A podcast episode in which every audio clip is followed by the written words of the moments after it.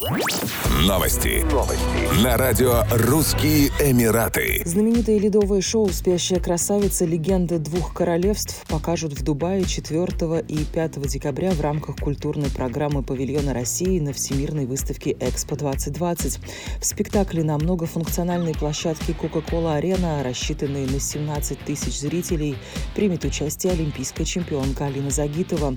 «Спящая красавица. Легенда двух королевств» – удивительная история о фее, которой суждено было полюбить человека, о предательстве, что повергло во тьму целое королевство, о добре и зле, что сражаются за сердце каждого из нас, и, конечно, о любви вечной, как сама жизнь. Алина Загитова – наш главный подарок всем зрителям. Эта фигуристка обладает невероятным талантом перевоплощения и уникальным стилем катания. Каждый ее выход на лед – завораживающая феерия, отметила Татьяна Навка.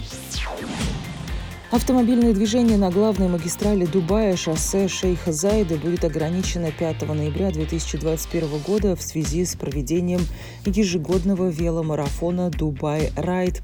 В этот день любители здорового образа жизни получат возможность проехать по главной улице Эмирата и полюбоваться ее главными достопримечательностями, дыша свежим воздухом.